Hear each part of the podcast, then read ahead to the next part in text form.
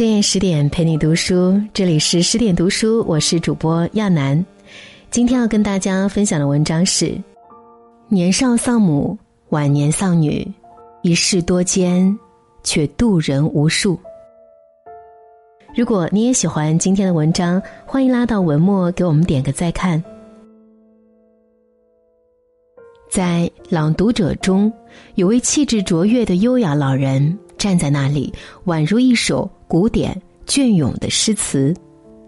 董卿这样介绍说：“他是白发的先生，他是诗词的女儿，他是中国古典文化的传承者、传播者，也是很多人通往诗词国度的路标和灯塔。”他的一生虽然命运多舛，却才情纵横；虽然颠沛流离，却渡人无数。他就是蜚声中外被称为中国最后一位穿裙子的士大夫叶嘉莹。从青丝到白发，叶嘉莹心怀对诗词的真挚热爱，尽心竭力的将中国诗词之美薪火相传。心有所爱，即使生活万般刁难，他也能温暖如初，熠熠生辉。最美年华与诗词相遇。一九二四年，叶嘉莹出生于北平一个书香世家，是满族后裔，和纳兰性德同属叶赫那拉氏。家学渊源，长辈们都有着深厚的文学功底，读书吟诗是他们的日常。耳濡目睹之下，他三岁便识字诵诗。尤其是伯父叶廷义，闲居无事时常和侄女聊天，对他谈讲诗歌，可以说是他诗词道路上的第一位领路人。住在老四合院里，点点滴滴的光影景物，依稀是他所诵读诗词的篇章。孕育着他那一颗敏感细腻的诗心。读中学时，他读到纳兰性德的《饮水词》，被深深吸引住了，一口气读完，其中的一些小令几乎可以过目成诵，一字一句清新雅致，由心底自然而出的口吻和流利声调，引得他跃跃欲试。自此，他开始无师自通的填写起小词来。诗词天赋很快就展露出来。他十五岁便写下一首《咏莲》：“纸本出蓬瀛，淤泥不染情。如来原是幻，何以度苍生？”报考大学时，他遵循内心的声音，选择了辅仁大学国文系，专攻喜爱的古典文学。辅仁大学的女校在恭王府，是一座古典情怀滋长的风水宝地，而且学校里师资力量雄厚，充满浓郁的人文气息。叶嘉莹满心欢喜地投入其中，开始了一段美妙旅程。老师顾随是古典文学大家，具有融贯中西的襟怀。讲课不仅是诗歌本身，还把诗歌的生命意境与做人做事结合起来，对叶嘉莹的一生影响之深。叶嘉莹在文章中写道：“自上过先生之课以后，恍如一只被困在暗室之内的飞蝇，目见门窗之开启，使突然得睹明朗之天光，变万物之形态。”经师易得，人师难求。他珍惜每次上课的机会，总是全神贯注、心追手写，一字不落的记录课堂笔记。四年时间里，他足足记下了八大本，视如珍宝。即使漂泊海外，辗转几十年，也随身携带，从未丢弃。顾随对资质出众的叶嘉莹也极为器重，每次都给予中肯的批点。后来与他诗词唱和，即叶嘉莹写六首诗，老师会贺十六首回复他。一个人要以无声之觉悟为有声之事业，以悲观之体验过乐观之生活。这是老师的名言，也深深的感染了叶嘉莹。他写下：“奈他风雪，奈他寒，纵寒已逝。”春寒了。他找到了真正的精神寄托，暗暗下定决心与诗词相伴一生，无怨无悔。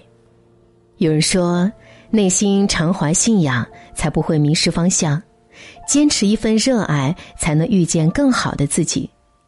他在最美年华遇见诗词，爱的真挚，爱的深沉，心中存有坚定的信念，以至于后来面对人生的种种苦难，也能够。从容应对，命运多舛，内心有力量。一九三七年，北平沦陷，隆冬的夜晚，狂风怒号，叶嘉莹写下悲痛的诗句：“近夜狂风撼大城，悲切哀角不堪听。”因战乱，父亲音信全无，而母亲终日忧劳，得了肿瘤，伤口感染。溘然长逝在火车上。十七岁的他，少年丧母，还有两个弟弟需要照顾。小小年纪，经历了生命中的锥心之痛。母亲入殓时，他听见钉子钉在棺木上，生生击碎了心。漆黑深夜里，想起母亲那种凄凉无助，没有谁可以慰藉。他起身，用写诗来抒发心中的悲伤。窗前雨滴梧桐碎，独坐寒灯哭母时。幸有诗作伴，心中有一盏不灭的灯，支撑他继续坚韧前行。大学毕业后，他在一所中学任教，因为生活清苦，冬天只穿一件棉衣，棉衣破了就打着布丁。去上课，他不在意这些，非常坦然的说：“只要我课讲得好，学生对我一样尊敬。”诗词依然流淌在他血液里，让他始终充满力量。清苦日子算不得什么。二十四岁时，他与国民党海军赵忠孙结为夫妻，本以为幸福生活来临，未料到。带来的是更多的苦痛。她跟随丈夫去了台湾，没多久遇上白色恐怖，丈夫被抓，剩下她一人带着几个月大的女儿，颠沛流离，甚至在走廊上打地铺睡觉。白天教书带着女儿，晚上牵挂着丈夫，生活饱经患难，就像她诗中所说：“覆盆天莫问，落井是谁缘。”胜福怀中女，深宵忍泪吞。三年后，丈夫出狱，等来的不是安慰和依傍，而是一个性情乖张、暴躁的男人，常常使她夜不安寐，梦到自己下沉到水底，压抑住无法呼吸。读到王安石的一首诗，那句“众生造众恶，亦有一机抽”。犹如当头棒喝，是啊，瓦片砸到你，他自己也碎了，不要怪他。于是她释然了，不再计较，全身心放在诗词研究上，丈夫的无理取闹就变得无足轻重了。女儿说：“我母亲一辈子都在和古诗词谈恋爱，当她年过半百。”想着漂泊半生，终于可以安定下来了，可命运却又给了他沉重的一击，即长女和女婿在车祸中罹难。处理完女儿女婿的后事，他闭门不出，谁也不见，含泪写下了十首哭女诗：痛哭无儿公自道，一生劳瘁尽何为？谁知百劫余生日，更哭明珠。上针。他感慨，命运不公，反思活着的意义，觉悟到，还有比小我更值得的事情，那就是把目光投向更广大、更恒久的追求上，才能超越悲哀，涅槃重生。生命以痛吻我，我愿报之以歌。我们读他的诗歌，感觉那么美。其实都是他用自己的忧愁和苦难编织出来的。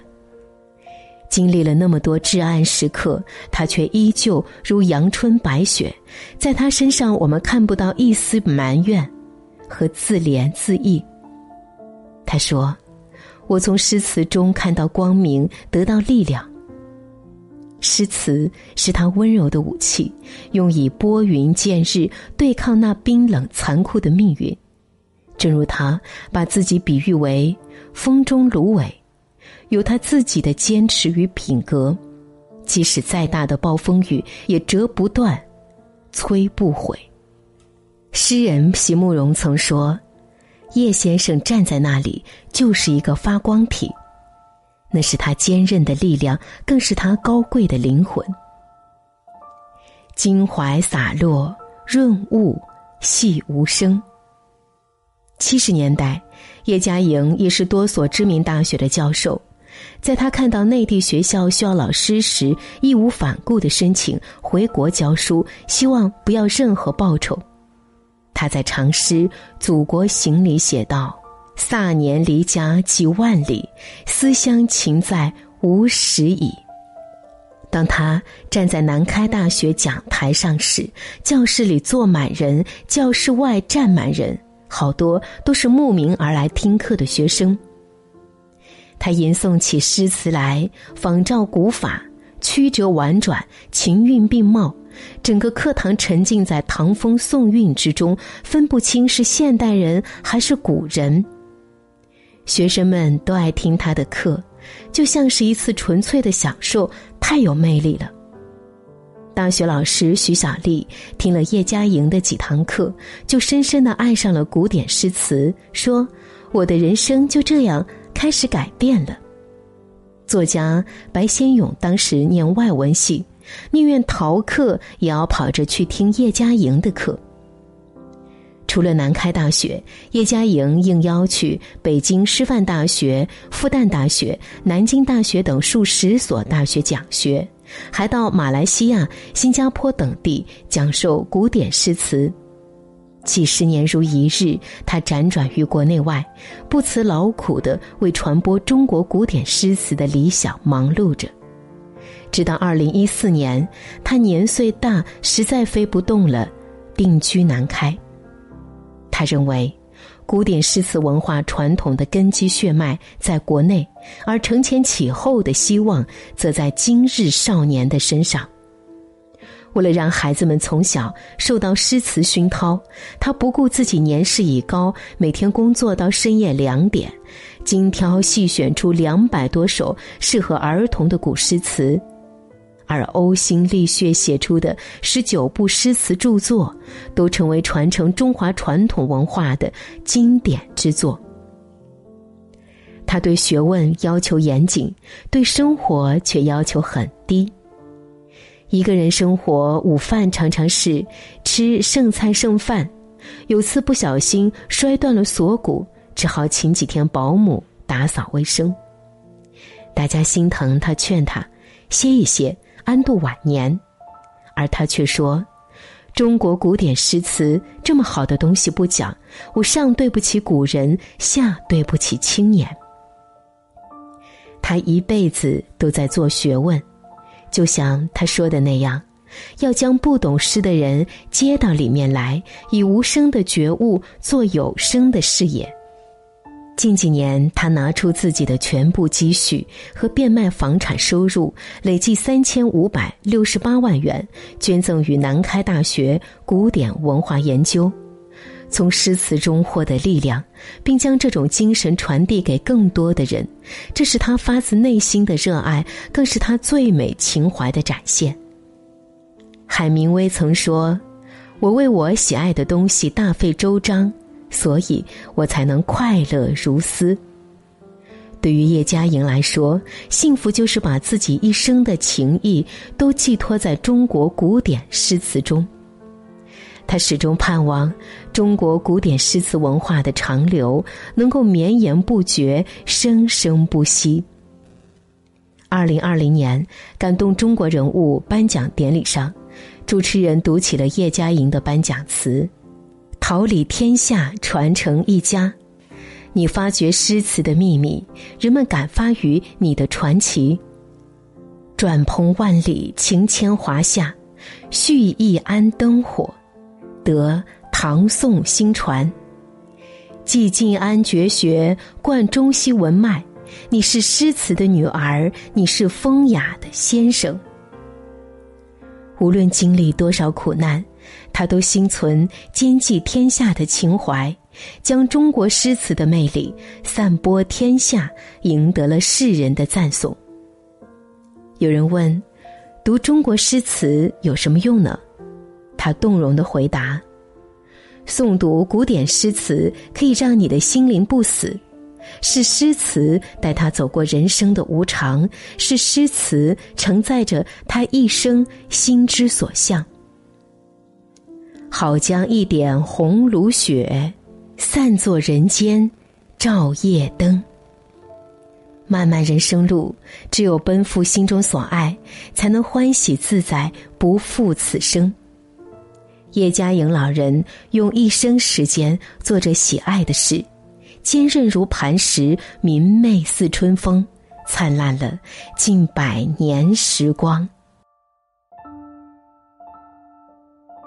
更多美文，请继续关注十点读书，也欢迎把我们推荐给你的朋友和家人，一起在阅读里成为更好的自己。